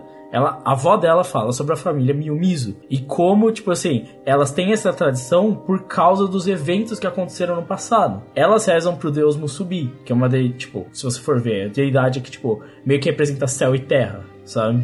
Há 1200 anos atrás, isso tá no filme, a avó dela fala, então, tipo, não tô inventando, tá ligado? Veio um cometa para destruir a vila. E por gerações a família da Miyamizu ela vem mantendo essas tradições para lembrar que essa catástrofe acontece de novo, sabe? De tempos em tempos essa catástrofe volta a acontecer. E é na data do festival, do festival de outono que eles praticam, sabe? Só que teve um grande incêndio, por causa disso eles perderam a tradição do festival e não conseguiram mais, sabe? E não lembravam mais qual era o objetivo do festival, sabe? É por isso que a família sempre teve uma conexão espiritual muito forte. E é por isso que tem essa tradição dos cordões. Os cordões é, representam boa parte, tipo assim, a tradição do deus Tsukiyomi, que é o deus do relacionamento que conecta duas pessoas que teoricamente seriam prometidas. Então, o cordão que a Mitsuha faz contém metade da alma dela. E é por causa disso que ela consegue se conectar com o Taki em 2016. Porque é ainda em 2013 que ela entrega o cordão pro Taki. Então, mesmo em 2016, a conexão entre eles ainda existe. Por isso que eles são capazes de se conectar. Então, se você separar o filme em uma timeline, tipo, a timeline que deu errado. 2013 foi lá, ela não sabia, não conseguiu, o Taki não veio, Mitsuha morreu, certo? E aí o Taki vai lá. A gente tem que pensar, tipo assim, agora uma segunda timeline, sabe? A timeline em que o Taki tem efeito na vida da Mitsuha, sabe? Em que essa troca acontece. Porque o que acontece, tipo, que a maior parte das pessoas fica confusa é, tá, depois que tem todo aquele drama, sei lá o que, o Taki para de ver a Mitsuha, certo? Tipo, ele não consegue mais lembrar dela e é o que motiva ele a voltar e encontrar a, no altar a pintura e tudo mais. Por que isso? Porque ele entra no corpo da Mitsuha dentro do altar. E como oferenda pro deus Musubi, eles oferecem algo de precioso para eles, certo? A Mitsuha oferece o sake, que é, contém a energia dela. Então é algo de precioso dela. Mas o Taki não tem nada a ver aquilo. Então ele não sabe. Qual é a única coisa de preciosa que o Taki tem? A alma, é tipo a conexão dele com a Mitsuha, certo? Que é esse novo relacionamento que ele tem. É a única coisa de. Tipo, ele é um moleque, é um adolescente. O que, que tem de precioso, tá ligado? É essa conexão que ele tem com essa pessoa que ele conheceu, sabe? Essa experiência que ele tá tendo. Então quando ele sai, ele deixa a conexão. E é por isso que ele para de ter contato. Só que ele ainda tem o cordão. Então o cordão ainda mantém, tipo, ele preso, tipo, aquela. Ó, Mitsuha tá aqui. Que é a teoria da avó dele, da avó da Mitsuha. Tipo, o cordão pode esticar, torcer, até quebrar. Mas, tipo assim, enquanto, tipo, ele sempre vai voltar, sabe? E é por isso que ele consegue voltar para lá. E quando ele volta para lá, ele vê toda, tem toda aquela. Putz, que cena bonita pra caralho a cena do, dele. Mas, mas só, só antes de concluir, eu acho que, cara, é, essa. Esse trecho do, do Taki indo atrás da Mitsuha, ele, tipo, é a parte do plot twist, sabe? Sim. Ele vê, tipo, a, a como tá destruída a cidade onde a Mitsuha ficava e tal. Tipo, eu acho essa parte que é quase um road movie, sabe? Dele indo atrás e se decepcionando e ao mesmo tempo, sabe, procurando informação para aquilo, a informação. Eu acho, cara, essa parte assim muito bonita, sabe? Essa, muito bem ela é feita. é muito boa, velho, é muito boa. É, é, eu acho que tipo é o ponto mais alto do filme é essa parte, sabe? Sim, é, essa é a minha parte favorita, até porque no final dela eu gritei: "O quê?" mano, é, é foda porque, mano, o choque que o Tak tem é descobrir que, tipo, putz, essa pessoa tá morta. Tá. E ele vai atrás. E ele vai, tipo, mano, é esse build-up, assim, que tem, esse, esse crescente de meio que angústia e desespero que. Mano, você, você tá igual o Tak, né? Você perdeu a informação, você não sabe. Tipo, você até esse momento não sabe que quando você entra no altar, você perde a conexão. Então você tá que nem o Tak. Mano, o que que aconteceu? Do nada eu não lembro, tá, tipo, meio, tudo meio turvo, sabe? Você não consegue entender direito o que que tá rolando. E aí você tem tudo isso, tipo, mano, o que aconteceu, o que aconteceu? Aconteceu, o que aconteceu. E o, o filme tem toda uma metáfora com círculos, né? Tipo, círculos completos. Todo, o círculo tem que se fechar, o ciclo dele se reconhecendo o ciclo e tal. E aí, quando você vê o meteoro, o meteoro quebrou o círculo do lago, tá ligado? E, e é importante também pro japonês, mais do que pra gente, né?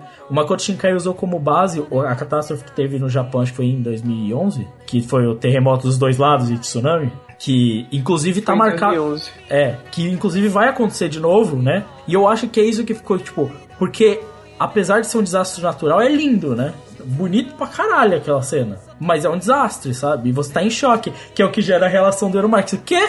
Não, mas, mas eu acho como ele faz isso, que ele vai. Ao longo do filme, ele vai te distraindo com outras coisas. Pra, pra, te, dar, pra te dar um golpe pelo outro lado. Foi assim com a relação dele com, com a mulher mais velha lá, a Gokodeira, que aí ele começa a correr atrás da Mitsuha, aí depois tem essa parada dele esquecer, aí você vai no road movie achando, olha, eles vão se encontrar e tal, até que chega no final da viagem e você fala, mas como é que é, que, que, que tá acontecendo aqui? Ele vai te fazendo isso toda hora. Vocês querem uma explicação aí bem teórica sobre viagem do tempo? Só vai explicar aquele negócio? Manda aí, manda aí. Cara, tipo assim, basicamente podemos entender um pouco. Existe uma timeline acontecendo, tá ligado? Que a timeline onde a Mitsuha vive e o Taki vive. Então, tipo assim, os dois estão acontecendo, tem três anos de diferença cada um de idade, tá ligado? Então, algumas teorias de, de, de timeline, assim, de viagem no tempo e tudo mais e tal, apresenta que ou o tempo é fluido e fixo, quer dizer, tipo assim, não importa o que você faça, ele não vai mudar, ou ele diz que existem é, o que é chamado de árvore de Sephiroth, que assim, a partir de acontecimento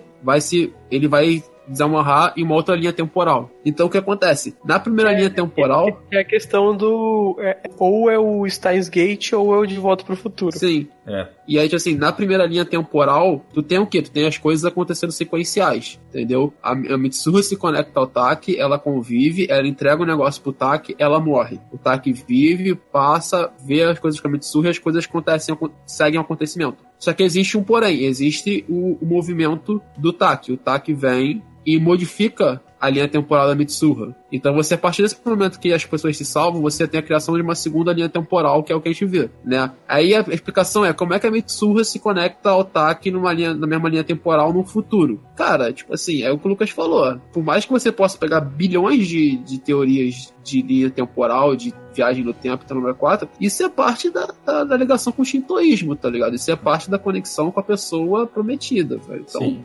Eu me incomodaria. Eu me incomodaria se fosse algo que nunca foi proposto, que é tipo aquele é Deus Ex Machina, que é jogado e tal. Mas, porra, essa relação toda essa conexão, tipo assim, ela é dada desde o começo do filme, sabe? A ideia da família, a avó dela contou, conta, tipo assim, toda a história dessa família, da geração.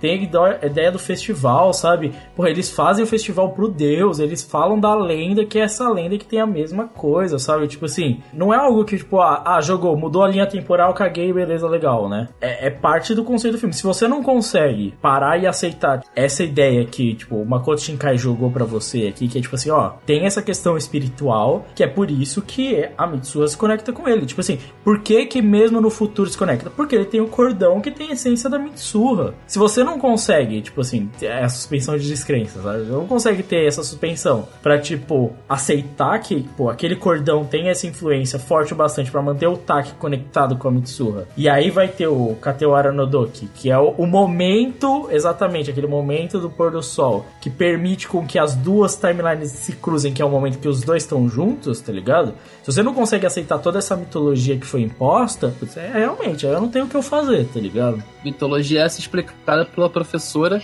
de Garden of Words. Exatamente, né?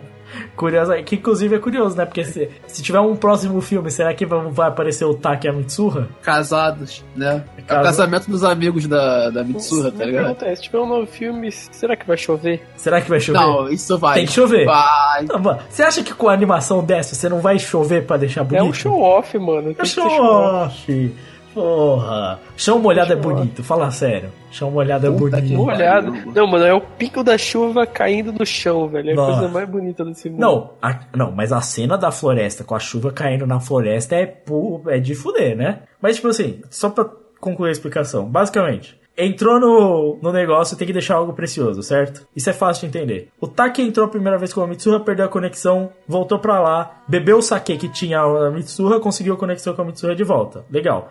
Mas aí, aí eles trocam de corpo, o Taki vai tentar salvar a cidade para salvar a Mitsuha. A Mitsuha acorda no corpo do Taki. Ela tem que sair dali e deixar algo. O que ela deixa? A conexão entre eles. Tem o Kateora no Doki, os dois se encontram. Tudo lindo e maravilhoso. Só que o Taki devolve a, a pulseira pra Mitsuha, ou seja, não tem mais nada pra conexão deles. E aí fica. Fodeu, né? A Mitsuha deixou a conexão dela, o Taki deixou a conexão que era a pulseira. E aí? Teve gente e eu acho isso um absurdo, falou assim: Nossa, o Taki foi muito burro, ele devia ter escrito o nome dele e o endereço na mão dela, né? E aconteceu a mesma coisa que com o celular, ele ia esquecer, ela não ia saber, mano. Tipo, se ele não conseguia ler as mensagens do celular, você acha que ele vai conseguir ler o bagulho na mão? Não vai. Só que ele deixou, tipo assim: Eu te amo, sabe? Não tem o que fazer. É um, é um sentimento, sabe? O sentimento vai uhum. continuar lá. Pra sempre. Não, vamos falar sério, pô, é muito mais bonito tá escrito Eu Te Amo na mão do que tá escrito o nome do cara. É, não, sério, não. Vou, nome, endereço telefone. É, né? Sidney Wallace Wade. Zap, zap. Cala, chama no zap. Chama no tá zap. maluco, tá ligado? Mano, mano, mano, sério, vamos ser honestos aqui. Você trocou de corpo com a pessoa, puta relação foda, você descobriu que ela morreu, você finalmente reencontra a pessoa, tem a chance de salvar a vida dela. Aí vocês trocam de corpo de novo, você não sabe se você vai poder ver ela de novo nunca mais. A única. Você tem uma chance de deixar uma última mensagem. Você vai deixar, chama no zap? Porra, eu deixava lá, eu te amo com todo o meu coração. Pelo menos eu deixo meu último sentimento para você, né, mano? Não, mas eu duvido, mano. Tu ia botar em TXT ali o um pau. eu ia desenhar uma rola na mão dela. uma piroca voadora. mostrando que a gente é mais maduro que o Taki. É, é, depois o Taki é o molecão. É. é. Depois o Crime vem meter a bronca. Não, adolescente é muito moleque. Adolescente não cresceu. Agora, não vou, vamos falar sério. Tipo assim, deu que reclama de tudo que a gente acabou de falar aqui, de timelines e no mais tal, num filme ah. que trabalha muito espiritismo, que trabalha muito essa coisa espiritual, de uma, uma religião e tudo mais tal Mano, eu quero ver nego reclamar de timeline e Chico Xavier, sei lá, mano. É. Pô, vai se foder, cara. É, mano. É verdade. O cara reclamar que fala com gente de outro mundo, mano. É, ma- mano, é- é- sabe o que é foda? Mano, o filme tá aí. A gente, quantas qualidades a gente falou? Essa animação, a edição, porra, toda essa história dos personagens, a conexão entre. O filme tem tanto tema. Tipo, tanto tema emocionante de falar mesmo. Tipo assim, a conexão dos dois personagens, sabe? A ideia dos fios só da avó, que ela fala da conexão entre pessoas, sabe? Pô, você pega só aquela ideia encapsulada ali, sabe? Pô, uma ideia tão forte, tão bonita, tanta coisa legal pra você falar. Tipo, e o cara quer se preocupar com a timeline só porque ele nem prestou atenção direito no filme? Porra, véi. Aí é foda. Eu entendo reclamar de uma coisa ou outra, sabe? Do equilíbrio. Tipo assim, a parte final mostrou só a parte do Taki, não mostrou a Mitsuha. Isso realmente faltou um pouco, sabe? Tipo, faltou um pouco, talvez, mais de trabalho nos personagens que tinham uma carga emocional interessante, tipo os amigos da Mitsuha, que podia ter um trabalho a mais. Podia, real. Algumas coisas podiam ser melhor retocadas ali quanto ao plot pra ficar mais entendível? Talvez. Mas, porra, reclamar da timeline...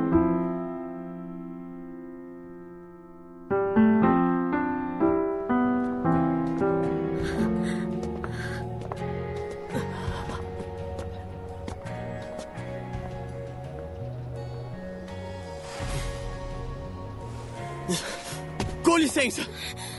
Eu sei que te conheço de algum lugar.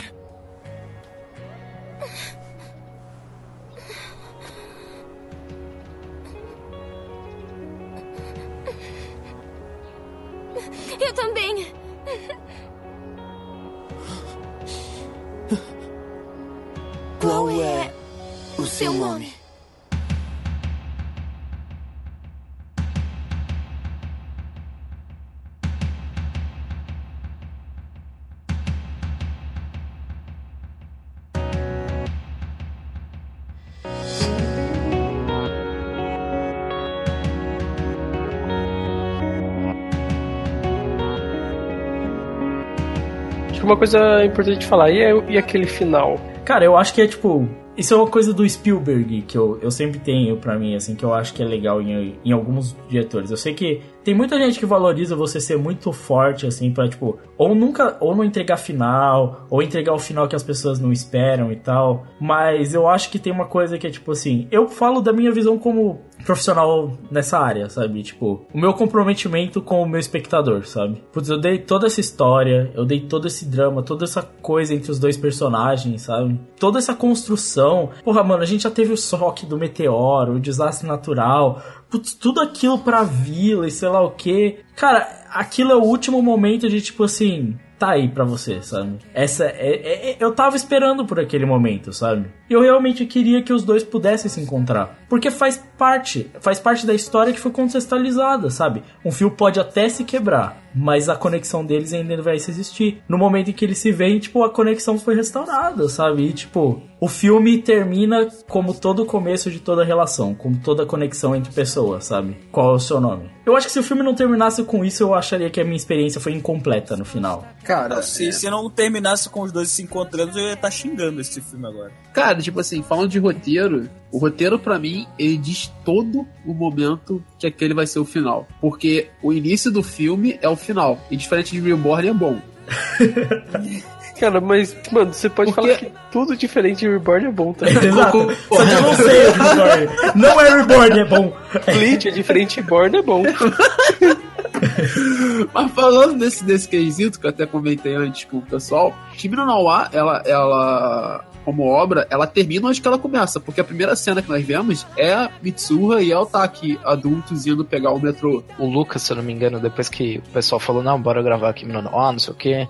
Então, aquela, o que eles estão entregando ali no final é, já é dado pra você desde o início, cara. Tipo, não não é surpresa nenhuma. Em nenhum momento, pra aquele final ali, vai ser aquilo, você vai ficar feliz e tal, e tu vai querer saber o que vai acontecer no futuro, mas tu não vai saber, porque foda-se, porque a vida é assim. Não, mas eu vou te falar, mesmo que no começo não fosse isso, porque eu, eu não, não entrei, eu perdi essa cena do. essa primeira cena, que quando eu entrei no cinema. Mas no cinema. Ele finaliza a obra, fechando aquele ciclo que ele apresentou no início. Não, assim, mesmo que, que não tivesse sido essa primeira cena, porque eu perdi prime essa primeira cena, eu só fui ver depois. Quando eu tava no cinema, eu, eu realmente eu tava esperando aquele final, cara. Mesmo que não, não tivesse essa cena do, do começo, assim, o filme todo foi, foi construído para eles é, se pelo menos se encontrarem no final. Sei lá, eu fiquei com, com a, a, a, expectativa no alto. Se não, se não acontecesse, eu ia ficar muito, muito bruxado. É, eu entendo, assim, mas eu, eu, eu não ficaria insatisfeito também com um final que não fosse feliz, sinceramente, assim. Ah, não. Cara, é, sa sabe uma coisa que eu sempre penso? É, sempre que tem um, um anime, um filme, uma série, seja lá o que for, que tem o plot todo fechadinho, assim, é uma coisa boa de assistir. E tendo um final, você sempre fica, tipo, com aquele vácuo no peito, né? Porque é uma, é uma coisa muito boa e você quer mais daquilo. Eu fico imaginando, e se tivesse um continua, uma continuação disso, tá ligado? É, eu acho pra que, que é... lado, pra que lado eles iriam, por exemplo? É, é, é uma reação meio que normal, mas sabe, é aquilo que eu falei, tipo, da ideia do diretor que, tipo assim, respeitar o público e o desejo dele. Tipo, essa ideia eu acho que é, tipo, pra mim, isso é que é foda, sabe? Uma grande qualidade que Your Name teve foi, tipo assim, representar esse ciclo, representar essa ideia de tipo assim, ciclo constante que teve, que a todo momento que foi representado, a ideia do círculo está presente constantemente na história de Your Name, sabe? Tipo, tanto que o círculo de dia e noite, né? Ele faz aqueles time-lapse, tem tudo isso até, sabe? Toda uma ideia que compõe essa ideia de fechamento e tudo mais, tipo, é, é o final nada mais do que natural, né? Entregar pro, pro espectador de tipo assim, putz, agora eu tô fechando esse ciclo que eu comecei, sabe? E a partir daí, é que nem, eu não fico mais tipo assim, pô, é legal ver o Taki lá com a filha, ele vai chamar cinco folhas agora a filha, porque quem não sabe, cada uma das Mitsuha lá é, é uma folha, duas folhas, três folhas, quatro folhas. Mas, ok, só um detalhe. E, e tipo, mas você teve o fechamento, sabe? Eles se encontraram, consegui, tipo, eu saí do filme e falei, putz, perfeito.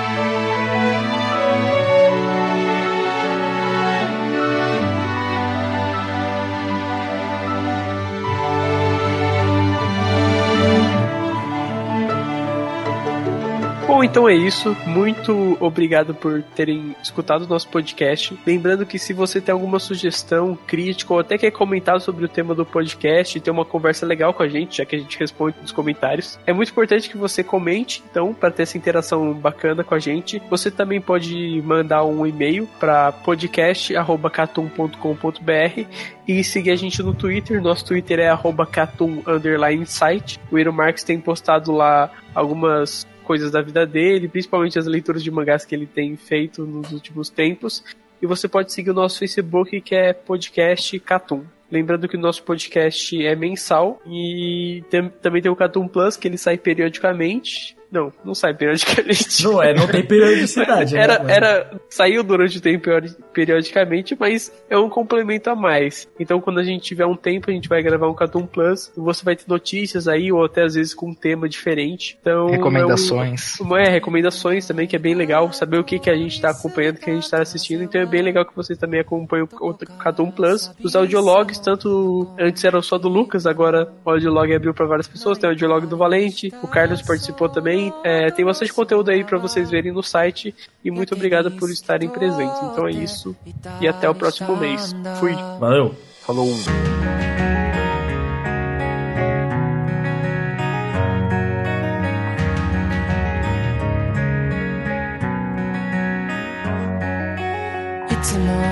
I 父の言葉が 今日は暖かく感じました。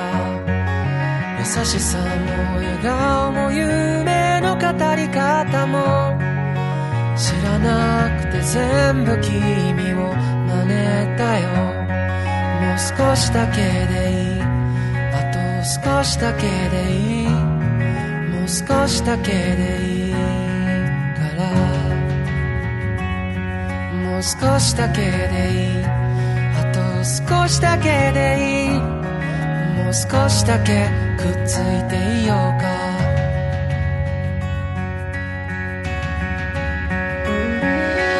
僕らタイムフライヤー時を駆け上がるクライマー時のかくれんぼはぐれっこ。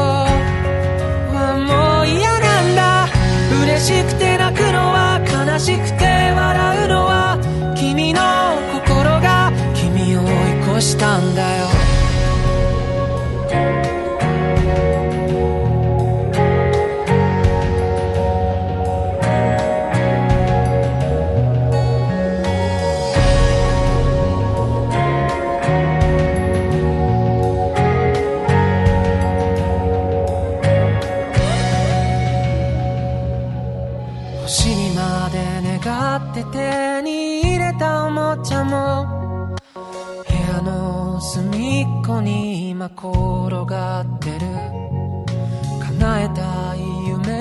今日で100個できたよ。たった一つといつか交換故障。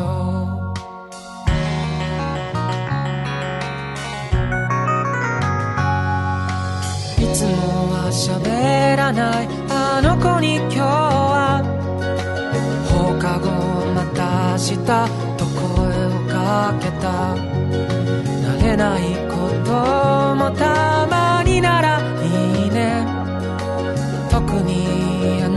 たが隣にいたらもう少しだけでいい。あと少しだけでいい。もう少しだけでいいから。もう少しだけでいい。あと少しだけでいい。もう少しだけくっついていようよ。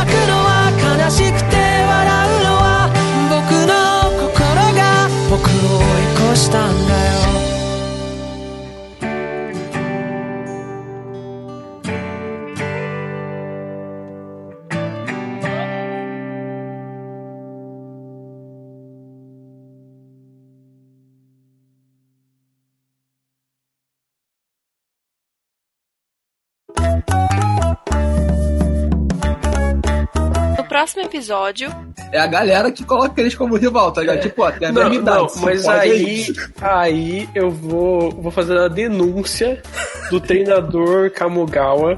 Que, mano, o cara vacilou muito com o Miata, mano. o cara vacilou muito. Não, vamos ser sinceros, mano. O cara vacilou muito com o Miata, mano. O Miata tava lá pagando as mensalidades da academia, pá. Sei lá, não sei se ele pagava mensalidade. Mas vamos supor que pagava. Tava pagando lá.